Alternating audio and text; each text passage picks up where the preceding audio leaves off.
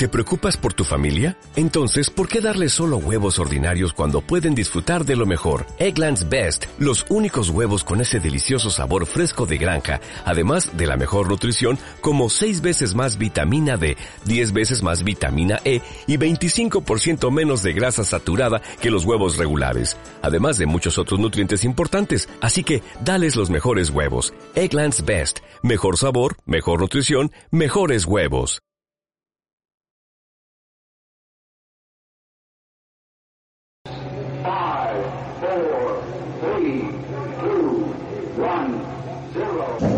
Disfruta con Víctor Alvarado y su equipo de lo mejor del cine, directo a las estrellas.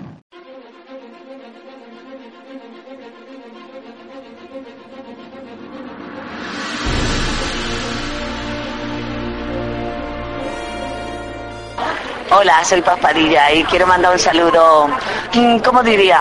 Como un email, directo a las estrellas. Un beso muy fuerte.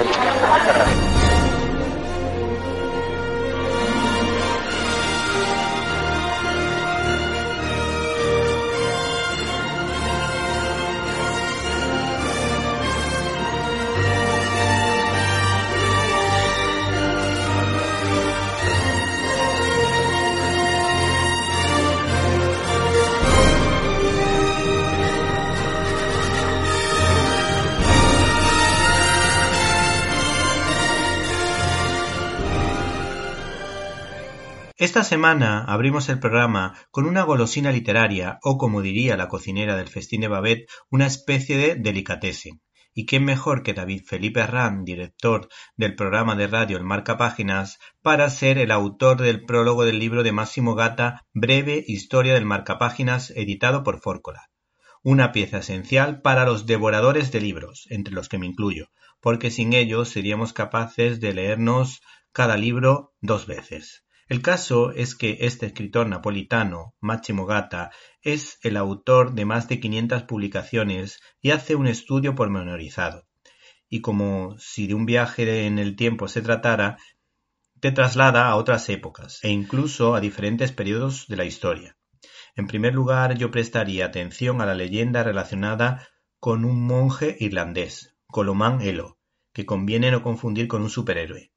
Es la historia de un monje irlandés y una mosca que sin duda te invita a introducirte en este ensayo. Entre las perlas que más me han llamado la atención, este ejemplar indica que el primer marcapáginas del que se tiene constancia data del siglo VI después de Cristo y fue fabricado con cuero, entre otros materiales o se hace eco de las reflexiones de Charles Dickens en las que se deduce que este excelente escritor pensaba que muchas personas le prestaban más atención a dichos artilugios que al contenido de los libros. La genialidad de este pequeño librito, ahora que los móviles parecen adelantarse a nuestras preferencias, pues hay que decir que en esta ocasión se cuenta que en la Edad Media ya existían una especie de marcapáginas giratorios, una especie de marcapáginas inteligentes que nos permitían saber incluso la página en la que nos habíamos quedado. No se pierdan, por tanto, breve historia del marcapáginas de Máximo Gata de Fórcola Ediciones, con prólogo de nuestro amigo de las ondas, David Felipe Arranz.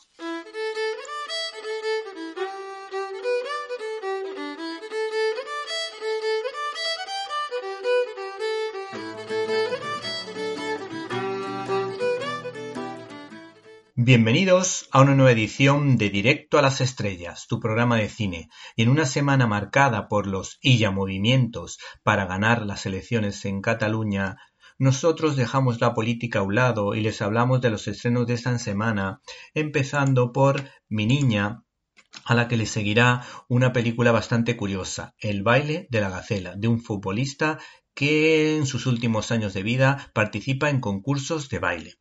También les recordamos que se estrena una serie muy interesante mm, en Movistar y en varias plataformas como Lupin. Y además que curiosamente coincide en parte también con el estreno de una cinta japonesa titulada eh, Lupin III The First, que yo creo que también les puede interesar a los fans del anime.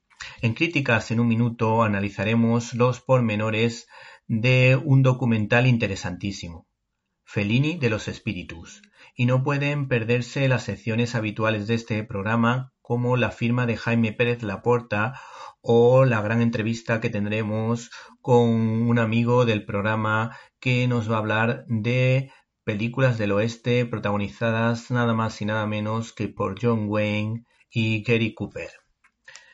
Para comentarios, dudas y sugerencias puedes escribirnos a la dirección que ya sabes, info arroba donde puedes darnos tus opiniones.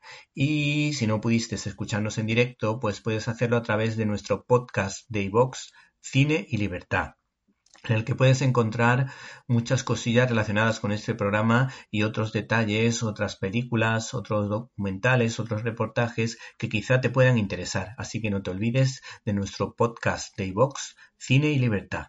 Para comentarios, dudas y sugerencias, info arroba cinelibertad.com. Comenzamos.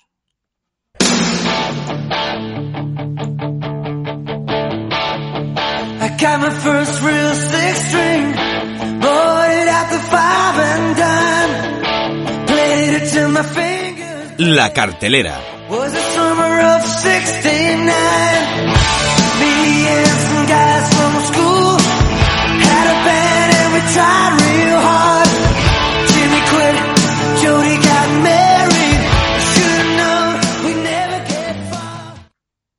Uno de los pocos estrenos de entidad de esta semana es la película francesa Mi Niña, una coproducción belga-francesa o franco-belga de Elisa Azuelos. A esta mujer la recordamos por una película bastante interesante que era LOL, en la que de alguna manera se contaban las consecuencias de haber tenido una educación o haber transmitido a los hijos una educación basada en la revolución del mayo del o de mayo del 68.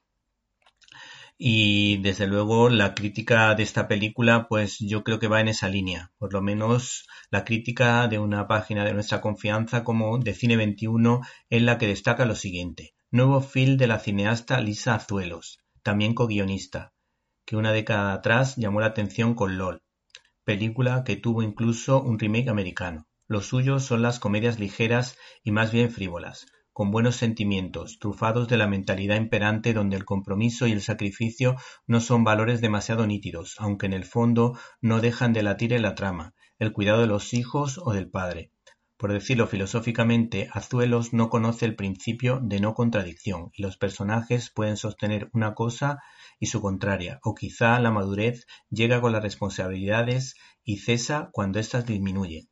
Quién sabe. Y por si te animas a ver esta película, pues este es su argumento. Eloís es una madre de tres hijos que tiene una pequeña crisis cuando la más pequeña de ellos, Jade o Hate, decide que al cumplir los dieciocho años abandonará su vida en Francia para seguir con sus estudios en Canadá. A medida que se acerca el momento de que Jade continúe su vida lejos de casa, Eloís verá aumentar su estrés y no podrá parar de pensar en todos los momentos vividos con su pequeña. Estás escuchando Directo a las Estrellas. Víctor Alvarado. Segundo estreno potente en una semana con poquísimos estrenos como consecuencia de las medidas COVID, pues es sin duda El baile de la gacela, una coproducción costarricense-mexicana de Iván Porras, un director novel que ha contado con una serie de actores nada conocidos aquí en España, pero que cuenta una bonita historia de esas que gustan tanto, de esas de amor otoñal, que yo creo que merecen la pena. Si no me creen, escuchen su argumento. Eugenio es un exjugador de fútbol de 72 años, frustrado porque nunca ganó un campeonato. Encuentra una última oportunidad de redimirse en un concurso de baile para adultos mayores. El sueño de Eugenio es ganar el trofeo que nunca ganó en el fútbol.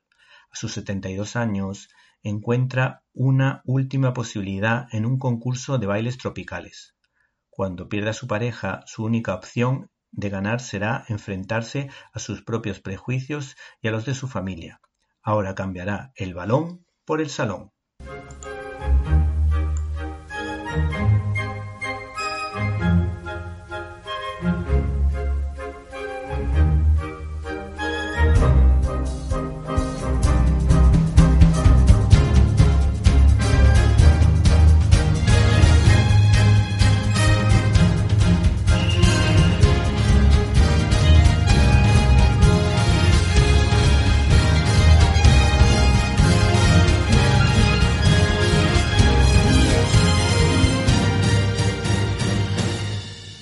Estás escuchando Directo a las Estrellas. Víctor Alvarado. En cuanto a la serie que nos ha llamado la atención esta semana, eh, queremos destacar la historia de Lupin. Hay que decir que Lupin se basa en un personaje de Maurice Leblanc que de alguna manera es una especie de ladrón de guante blanco con alguna relación con Sherlock Holmes. El caso es que el actor Omar Sy, al que recordamos sobre todo por la fabulosa película Intocable de Nakache y Toledano, que fue maravillosa porque de alguna manera hablaba de la dignidad de la persona discapacitada, de la persona con dificultades y de alguna manera era un canto a la vida, sobre todo ahora que estamos continuamente hablando de la dichosa ley de eutanasia que claro, es muy barata hacerla de esa manera, pero lo lógico hubiese sido haber hecho una ley de cuidados paliativos para que todos pudiésemos disponer de los medicamentos adecuados para no tener que recurrir a esa terrible eutanasia que no nos gusta absolutamente nada. Por otra parte, hay que decir que el protagonista de esta historia no es realmente Arsène Lupin, sino que este actor Omar Ashai de alguna manera, pues nos desvela las claves de su personaje. El primer truco es que no soy Arsène Lupin, sino que mi personaje es Hassan Diop, que tiene en Lupin a su maestro espiritual, su mentor, una especie de figura paternal, a la vez muy ligada a su padre. Todo lo que sabe, lo que ha aprendido, ha sido leyendo los libros de las aventuras de Lupin. En Inglaterra tienen a Sherlock Holmes o a James Bond. En Francia tenemos a Arsène Lupin. Es nuestro héroe, alguien capaz de hacerlo todo. Es más, puede ser quien quiera, y eso como actor es un reto, pero teníamos que encontrar una razón para llevarlo al presente y hacerlo conmigo al frente considero que es muy interesante y que da una idea de la Francia de hoy. ¿Y qué les podemos decir nosotros de la serie? Pues nada, les podemos decir que son tan solo cinco episodios que se ven en dos sentadas en televisión, con el confinamiento, una pecata minuta para disfrutar eh, de la labor como director de Luis eh, Leterrier, que es un hombre bastante importante y bastante interesante pues para organizar un robo. Y por otra parte hay que decir que este Lupin no hay que confundirlo con el famoso también personaje de los manga Lupin III.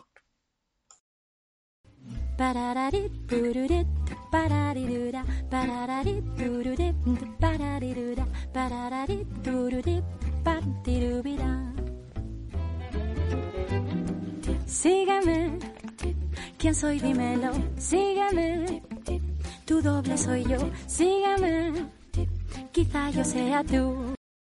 Jaime Pérez Laporta tiene la pluma de los grandes escritores del siglo de oro español escribiendo sobre cine y educación en su diario de un profesor.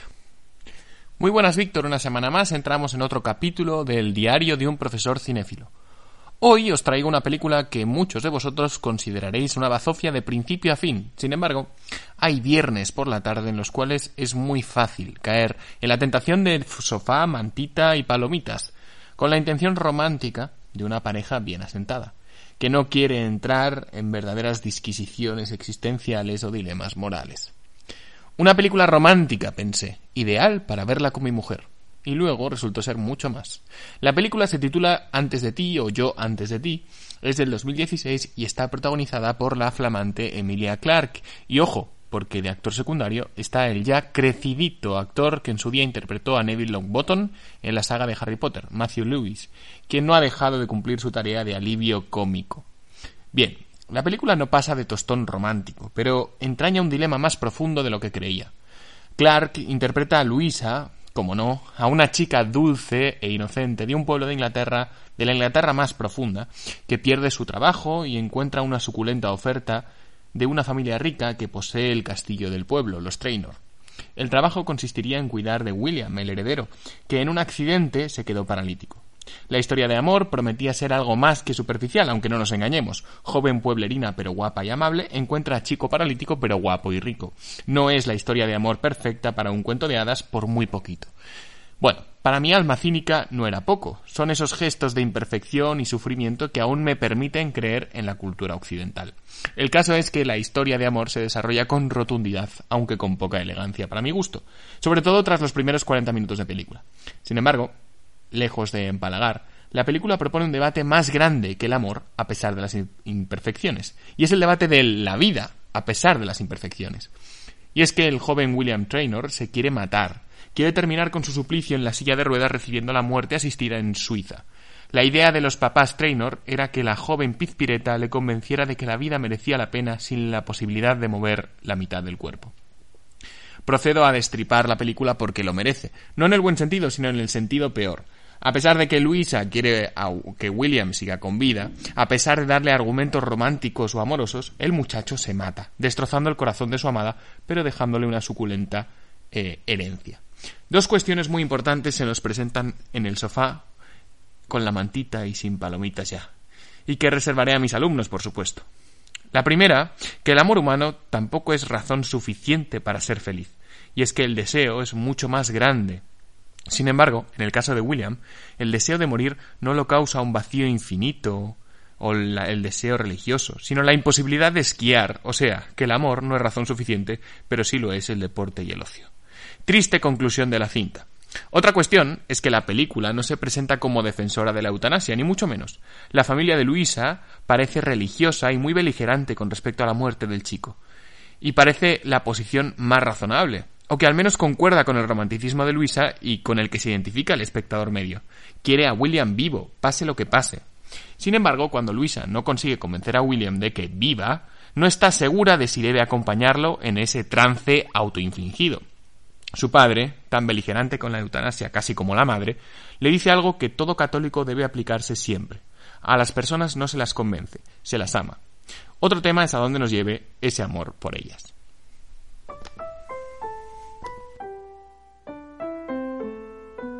Estás escuchando Directo a las Estrellas. Víctor Alvarado.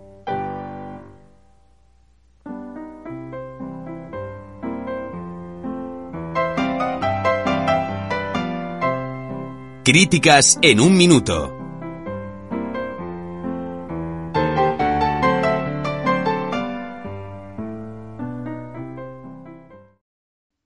Hola amigos y oyentes, oyentes y amigos de Directo a las Estrellas.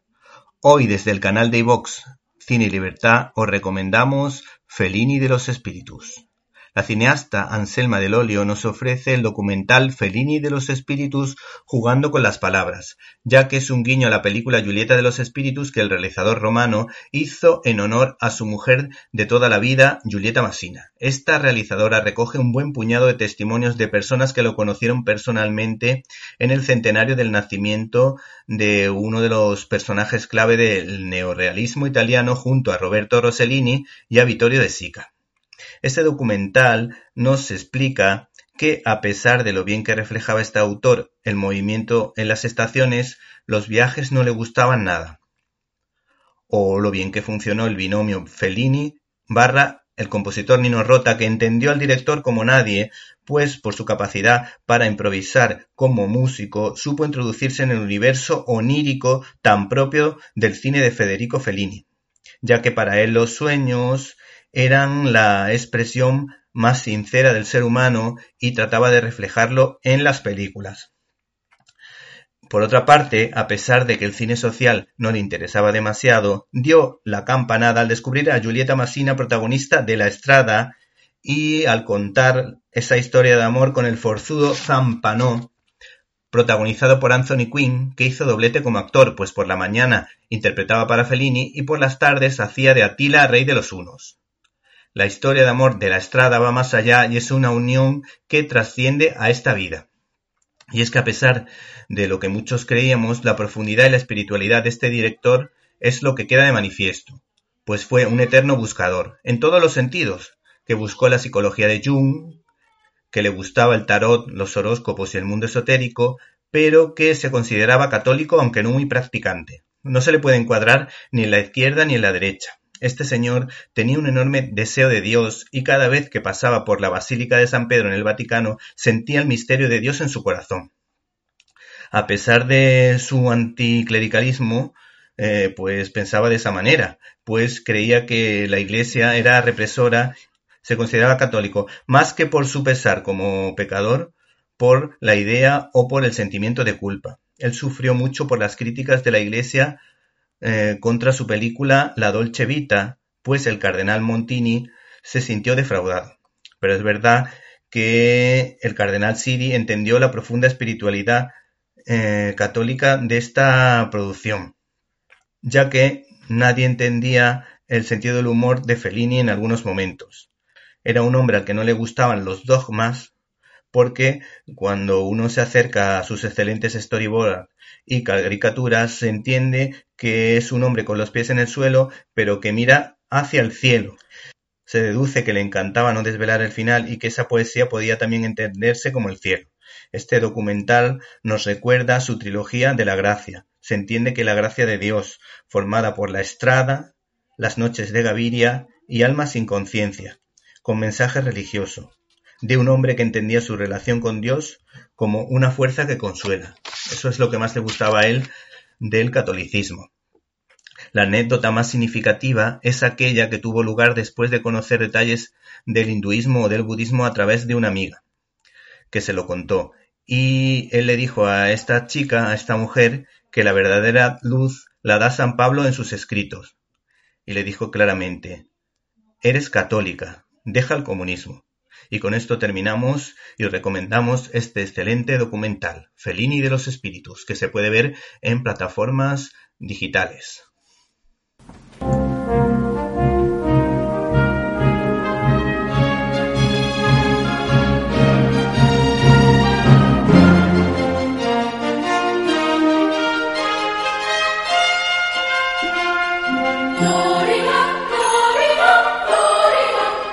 Storyboard.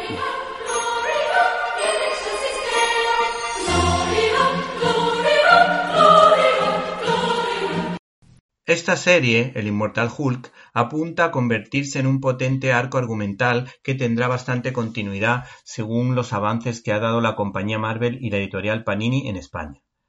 El cómic en cuestión, que viene precisamente de esta serie, se titula El Inmortal Hulk en la Zona Cero que juega con el pasado y el presente para que vayamos comprendiendo qué episodios del pasado influyeron en el futuro de nuestra queridísima Bestia Esmeralda. Si hace un par de meses le recomendamos eh, de Immortal Hulk o es ambos por su profundidad, este Immortal Hulk en la zona cero sirve para constatar esa idea, pues el cómic arranca con una cita bíblica de uno de los libros sapienciales, concretamente el de Job, que dice lo siguiente, ¿y quién le reprochará lo que ha hecho?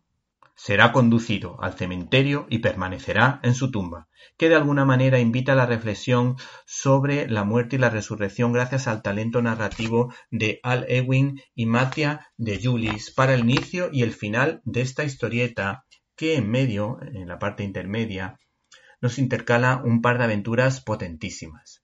Una, la mítica eh, Incredible Hulk Minus One de Peter David, que dio lugar al cinematográfico Hulk del cineasta Lee, por cierto, una película soporífera, y por otro lado nos traslada a la insuperable El increíble Hulk, que fue una obra creada en 1985 por Bill Mandlo y Mike Miñola, que nos habló de lo que pasa cuando un hijo no deseado llega a nacer y la valentía de una madre que se muestra contraria al aborto y favorable a la vida, y una mujer capaz de sacrificar su vida por su hijo, que se convierte en un símbolo de esperanza, siendo la estrella navideña que brilla en la oscuridad y nos guía o nos lleva por el buen camino.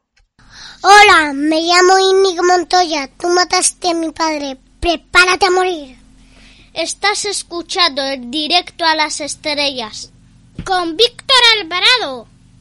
¿Qué podemos decir de Love y Tim Sale que no hayamos dicho ya?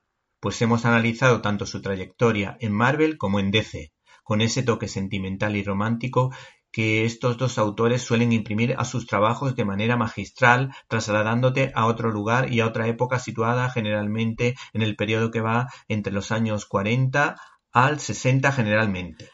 Catwoman, si vas a Roma, es otra de sus apuestas. Esta obra se edita bajo el sello de calidad de Black Label DC que edita en España, como no podía ser de otra manera, ECC. Esta obra fue un impasse que intenta explicar lo que pasó entre las dos obras maestras de la mencionada pareja artística, es decir, entre Batman Largo Halloween y Batman Victoria Oscura, donde el juego de luces y sombras encajan tanto la figura del Caballero Oscuro como en la gata Selina, que parece que se contonea en cada viñeta en la que aparece.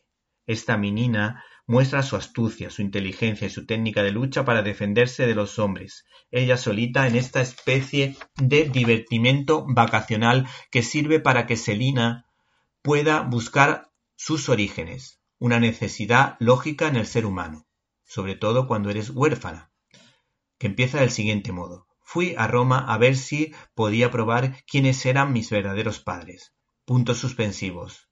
Y hasta ahí puedo leer para no desvelarles nada. El impresionante vestuario dibujado por Tim Sale está inspirado en los trabajos del diseñador de ropa René Gruau. La acción está impresionantemente narrada y destaca una viñeta doble página en la que aparece Batman y la gata, en la que se produce una gran pelea, otra viñeta en la que nos encontramos con el fiscal Harvey Dent, alias Dos Caras, armado con dos Magnum, armado con dos pistolas, y en referencia a sus armas hace la siguiente pregunta antes de intentar liquidar a la felina. ¿Cuántas te quedan de tus siete vidas? ¿Dos? El apunte cultural inevitable si vas a la ciudad abierta de la que surgió el neorealismo de Rossellini, pues se encuentra con la belleza de las bellezas, es decir, la piedad de Miguel Ángel.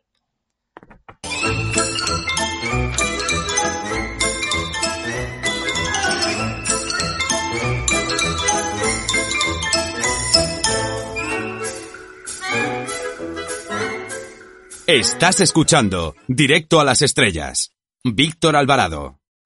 Los más viejos del lugar creían que John Wayne y Gary Cooper eran los más rápidos desenfundando el revólver, pero esa idea cambió cuando el editor del sello Frontera llegó al estado de Arizona montado en un pura sangre español. Saludamos a Alfredo Lara que nos va a hablar del díptico del escritor Glendon Startout eh, titulado El pistolero y llegaron a cordura. Buenas tardes. Hola, ¿qué tal? Buenas tardes. De todas maneras, yo montar monto muy mal. Lo único que he aprendido es a caerme. O sea que vamos a ver si realmente yo leyendo sí me, apaño. ya me gustaría montar a caballo. Bueno, a mí, eh, a, mí, a mí también, vamos. Eh, la, la lectura de este libro abre el debate sobre el western crepuscular a los que uno llaman eh, el fin de una época, frente a los que piensan que se trata de las producciones de los últimos años como Apalusa o el remake de Valor de Ley. ¿Tú por cuál te inclinas? Pues yo tuve un problema para definir western crepuscular porque descubrí que lo que para mí significaba el término western crepuscular, que es un, una acción que se desarrolla en los años finales del western, 1890, 1900, incluso, eso es lo que yo siempre considero western crepuscular, me encontré con que la gente de, cine y otros amigos me decían, no, hombre, no, western crepuscular es cuando los valores férreos, tradicionales y claros y nobles del, del western de siempre, del western de los años 40 y 50, pues se habían convertido en western ya más desengañados, eh, que ya no eran tan claros en cuanto a la defensa de valores tradicionales y eso es western crepuscular. Incluso me encontré otra otra gente que decía, no, son personajes ya en la última fase de su vida, una determinada manera de decir. Entonces yo siempre he tenido ese problema, bueno, siempre no, al final he acabado concordándolo todo más o menos y diciendo que se puede ser western crepuscular de varias maneras y yo me quedo pues eh, con las tres formas y con cualquier combinación de ellas.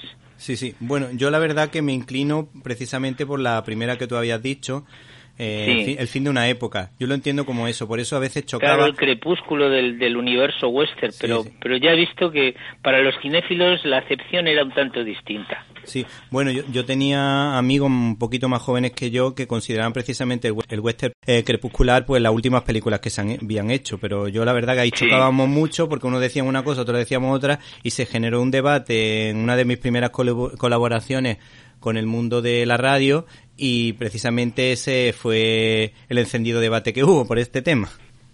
Sí, yo casi recordaba cuando me hablaban de western crepuscular, me llegaba a la mente una serie de televisión que yo veía muy de crío, que era Sam Keith que estaba protagonizada por Glenn Ford, en la cual era un western, pero él iba en un Land Rover y llevaba su guerrero, su sombrero. Igual también me encuentro a veces una, una serie mm, magnífica que estoy viendo con retraso, que era Justified, pues también había gente que decía, no, no, esos westerns, bueno, los límites de un género son siempre muy difusos y cuando queremos justificar, introducir una una excelente obra en los límites de nuestro género favorito, pues tenemos la manga muy ancha. Entonces cualquiera de los dos me valdría. Bueno, en España hay una parte de la sociedad que no es capaz de valorar el nivel de la literatura estadounidense. Ah, yo reconozco que me encanta y precisamente en la colección que diriges pues he encontrado una mina en lo que se refiere a grandes escritores. ¿Qué nos puede decir al respecto? Pues que, que, es un problema también de definición de western y también un problema de prejuicios ideológicos.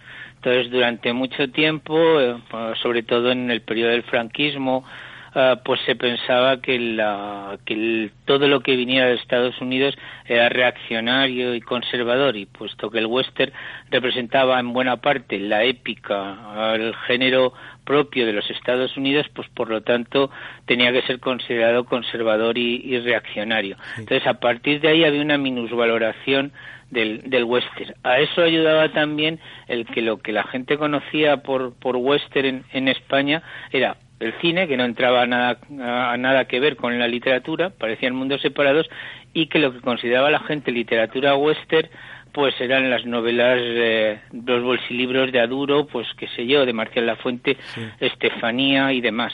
Sin embargo, esa fue una, una, una tendencia que se dio un tanto a la segunda mitad del, del siglo XX, a partir de los 50 o así, porque antes buenas novelas western, por ejemplo las novelas de Kenneth Roberts, las novelas de Conrad Richter, algunas novelas de Polly Wellman, incluso salían pues la novela que dio origen al, último tren a Hill o la novela que dio origen a Pequeño Gran Hombre, salían en colecciones de literatura general españolas, en tapadura, con sobrecubierta, y estaban bien editadas. Luego, sin embargo, se rompió esa esa consideración de literatura adulta para el western y empezaron a aparecer o bien traducciones de western contemporáneo en colecciones eh, que parecían de bolsillo, colecciones menores de la editorial Toray, o bien ya el bolsilibro de autores españoles con seudónimo. Casi que lo único que quedó que tenía un nivel alto de western y la gente no hace la distinción y debiera hacerlo es el western producido en España por José Mallorquí. Cada vez que leo textos de José Mallorquí veo que está bien enraizado con las, con las tradiciones del western literario de buen nivel. Entonces, cuando hemos traducido, por ejemplo, El Virginiano, que es una obra básica para la historia del western, he visto que una de las frases típicas que utilizaba un tipo que se llamaba Trampas, que aquí ha aparecido también en la serie de televisión, una frase que decía algo así que cuando digas eso sonríe para que yo sepa que estás de broma, es una de las frases que utiliza José Mallorquí en boca de uno de sus pistoleros, un tal Joao Silveira, que además es un pistolero de origen portugués. Es decir, Hubo western en su día que salía en buenas condiciones y la traducción del norteamericano, luego hubo western de bolsillo hecho por españoles, hubo también lo del coyote y ahora pues más o menos intentamos recuperar un poco la línea aquella que traducía western en condiciones más que correctas. Sí. Bueno, mi, mi padre leía mucho western y bueno, y entre los españoles precisamente los dos que has mencionado, Marcial de la Fuente Estefanía y José Mallorquí. Dice, a él dice que le gustaban las dos. Sí, yo hago diferencia entre eh, Mallorquí, que además eh, pues empezó con haciendo series como Pueblos del Oeste, donde dedicaba una novela a la historia de, por ejemplo, de Avilén o de Tulsa, o de y estaba muy bien documentado lo que hacía y escribían bastante bien. Y luego las novelas que ya se situaban más en en un universo mítico, que eran más bien las que podrían escribir los demás, Edward Goodman, eh, Marcela Fuente Estefanía y demás, que eran un western ya más mítico, más inconcreto, sin un lugar eh, determinado, sin unas fechas, sin unas ciudades, sin unos pueblos indios concretos. Ya eso a mí me parecía eso más derivado casi del cine que enraizado con la literatura norteamericana de género western. Sí, sí. Bueno, pues ahí ya va en opiniones. Sí.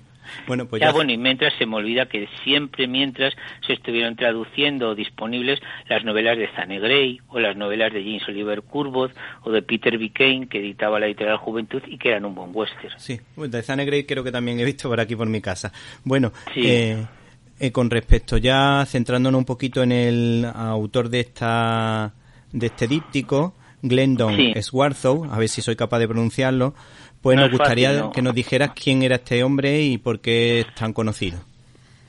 Pues este hombre era un, realmente era un hombre que provenía del mundo de la cultura. Si no recuerdo mal, como casi todos, había tenido una cierta experiencia militar y se había dedicado en un ambiente muy tranquilo y un tanto rural, en una pequeña zona apartada de Estados Unidos, a escribir excelentísimas novelas desde el punto de vista literario. A mí me parece que da algunas de las cimas más, más impresionantes en cuanto a calidad literaria de, de la literatura western. Yo creo que en la colección Frontera hay un, digamos, un tope que da eh, en narrativa corta Dorothy M. Johnson, eh, pero luego en, en cuanto a novela larga, a J.B. Guthrie y Glendon Swarthout para mí dan las cotas más altas, vamos, sin olvidarnos del Morleonard o de Lemay. La verdad es que eh, tengo problemas cuando empiezo a hablar de cuál es lo que más me gusta más. Pero Glendon Swarthout sí tiene, mm, sí tiene determinadas características que lo convierten en un tipo muy, muy peculiar. Es un norteamericano que escribe western, pero en cierto sentido coincidiendo un poco con Leonard, con tendencia a hacerlo de la zona, de la zona sur. Eh, es decir, tanto mm, viajar a una cordura o llegar a una cordura, no me acuerdo muy bien cuál era el título aquí en España, como El Pistolero, que aquí en cine se llamó El Último Pistolero, estaban bien ambientadas en los últimos años, digamos que era un western al límite, los últimos años del universo western, las fronteras de los Estados Unidos, no, no eran las zonas centrales. Y pues tocó temáticas eh, que eran de estas que dan lugar a, a grandes eh, novelas reflexivas. O sea, por ejemplo, el tema del valor y eh, está muy muy bien tocado del heroísmo está excelentemente plasmado en llegar a una cordura el tema también de, de cómo se pueden tener valores de- desde el mundo del AMPA y de cómo reflejar además eh, emociones muy muy duras pero de una forma nada ñoña eh, están reflejados en, en, en el pistolero. De hecho yo siempre he dicho que la gente que haya visto el último pistolero la película de, de John Wayne y piense que esa película es amarga eh, la verdad es que la versión fílmica de- del último pistolero es como la versión Disney de lo dura que es la novela del, del pistolero de Glendon Warhol. O sea, yo cuando la ofrecía en la feria del libro a los clientes que me preguntaban, ¿y esta del pistolero qué tal está? Y decía, pues es una obra maestra, pero te tiene que coger en un buen momento. Como te coja bajo de estado de ánimos, te va a hundir.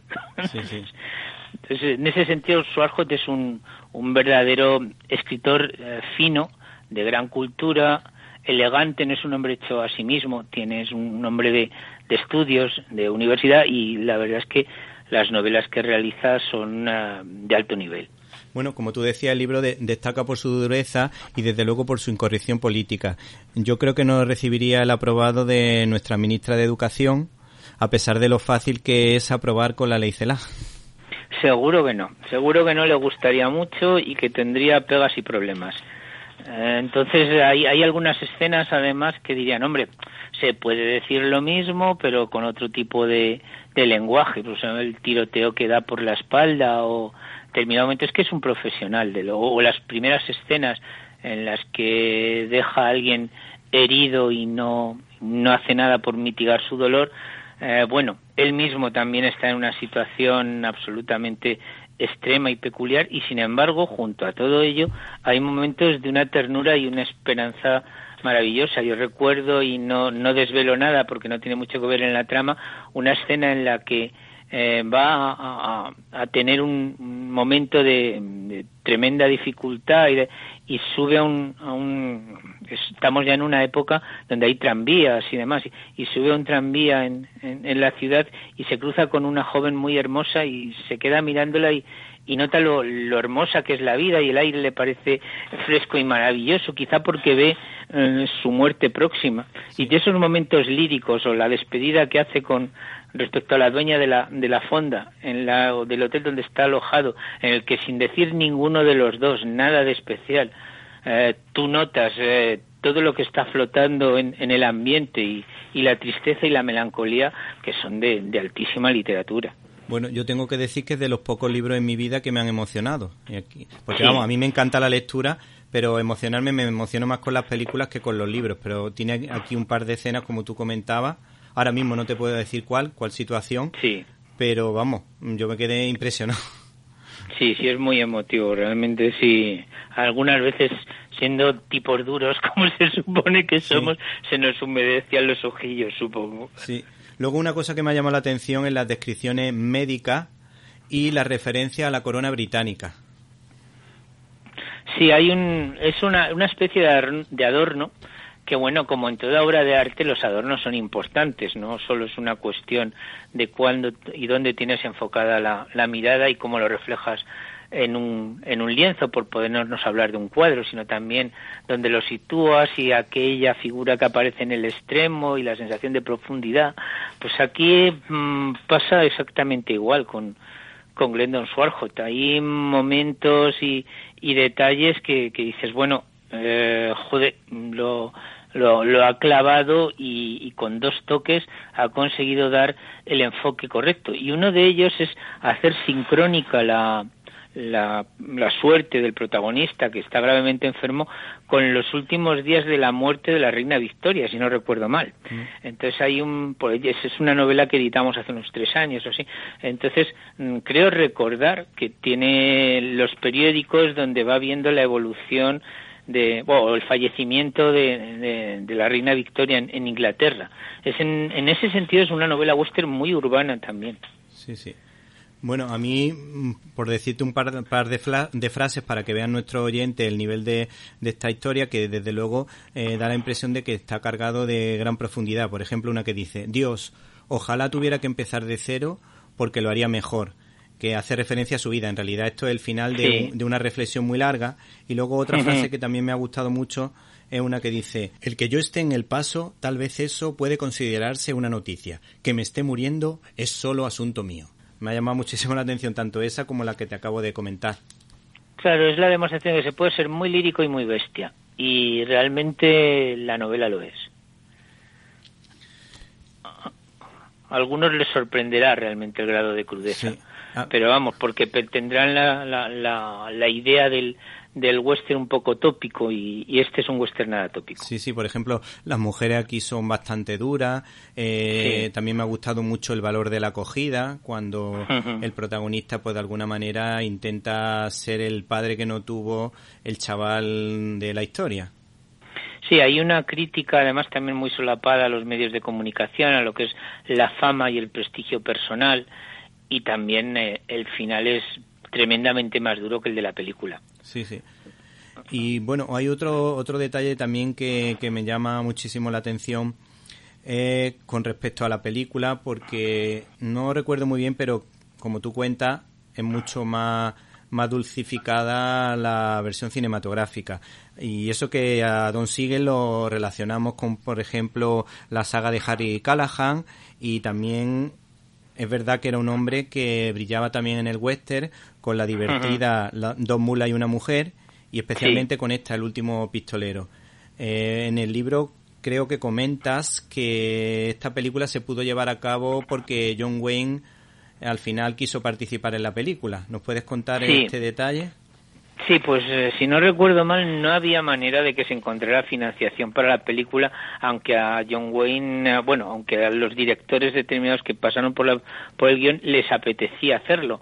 Pero claro, eh, creo recordar que uno decía, ¿quién va a pagar por ver cómo se va muriendo el héroe?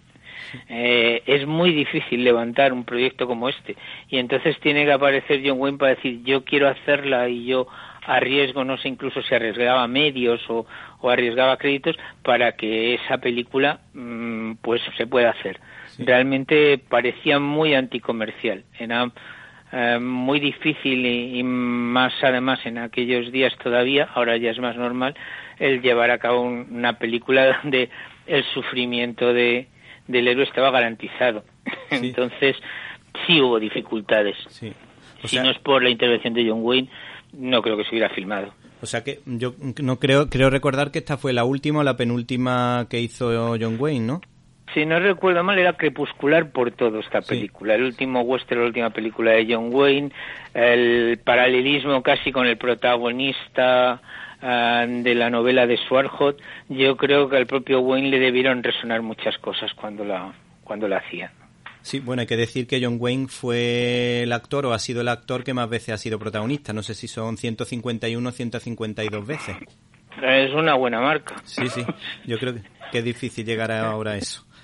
Y, y luego, por otra parte, mm, en el libro hablas de Llegaron a Cordura, que es una película de Robert Rosen que estaba protagonizada por Gary Cooper y Margarita Cansino, es decir, Rita Hayworth, decimos Margarita Cansino porque era de origen español, y hay que decir que parece que los veteranos funcionan bien en la historia de este autor. Sí, a mí mm, lo que me gusta del, volumen, por ejemplo, de, que, tiene las dos, las dos novelas han salido publicadas en un volumen único, El pistolero y llegar a una cordura, es que hay gente que prefiere el pistolero y hay otra gente a la que le gusta más llegar a una cordura, lo cual me indica que el nivel de ambas es alto. A mí también pasa en llegar a una cordura que el final de la novela es más duro que el final de la película. Y también tiene temas de alto calado. Realmente sí me parece que la novela es un poco más, más agónica y se extiende más hacia el final en ese sentido me gusta más la de las del, la del pistolero, pero son dos, dos, dos novelas eh, que nos cabían perfectamente en el volumen y que quedaban muy bien. O sea que yo me he alegrado de no tener que elegir, porque al principio la duda es, ¿qué editamos de Glenn Warhol? Y si editamos las dos, ¿en qué, en qué secuencia? ¿Cuál publicamos antes? Eh, si publicas antes la que consideras mejor, la que yo considero mejor, luego parece que desmerece un poco la otra. Luego además no sabes si tendrás ocasión de publicar la otra o se colarán por medio de otros títulos. Entonces dijimos, caben en un volumen, es relativamente pagables los, los derechos y demás y la traducción. Y al final nos animamos y estoy muy contento porque creo que son posiblemente las dos mejores bueno, te voy a decir que son casi seguro las dos mejores, pero hay otra novela que ha dado origen a película recientemente que es también espectacular. No sé si algún día me animaré con la novela porque se gastan muchos tiros cuando repites autores y quedan muchos todavía en el tintero. Pero bueno, estoy muy contento de las dos novelas. Bueno, yo me acuerdo ahora mismo de la película Llegaron a Cordura y la verdad que me gustó mucho, lo que pasa que al final se hace pesado en el aspecto de que parece que van a llegar, parece que van a llegar y no llegan, sobre todo cuando se montan en el en el sí, en, ese manual. la máquina esa de avanzar por los reyes del tren. Es que hay que saber acabar. Saber acabar es una cuestión muy difícil. Y además hay otra cuestión. Cuando tú vas teniendo el desarrollo de una excelente historia, eh, el espectador se va imaginando finales cuando tienes que elegir uno de los varios finales imaginables, eh, suele a veces quedar la decepción de los otros que no tuvieron lugar. Entonces supongo que pasa eso un poco con novelas que son muy muy brillantes y no sabes eh, al final cómo rematarla a la misma altura que, que el resto del desarrollo. A mí me parece que remata mejor el pistolero y que está a la altura de toda la narración y que en llegar a una cordura me parece que es excelente todo el desarrollo, eh, pero no lo mejora al final. Está en el mismo nivel, sin embargo, en el pistolero sí me parece que sabe acabar tan seco y tan firme y tan claro como hay que hacerlo.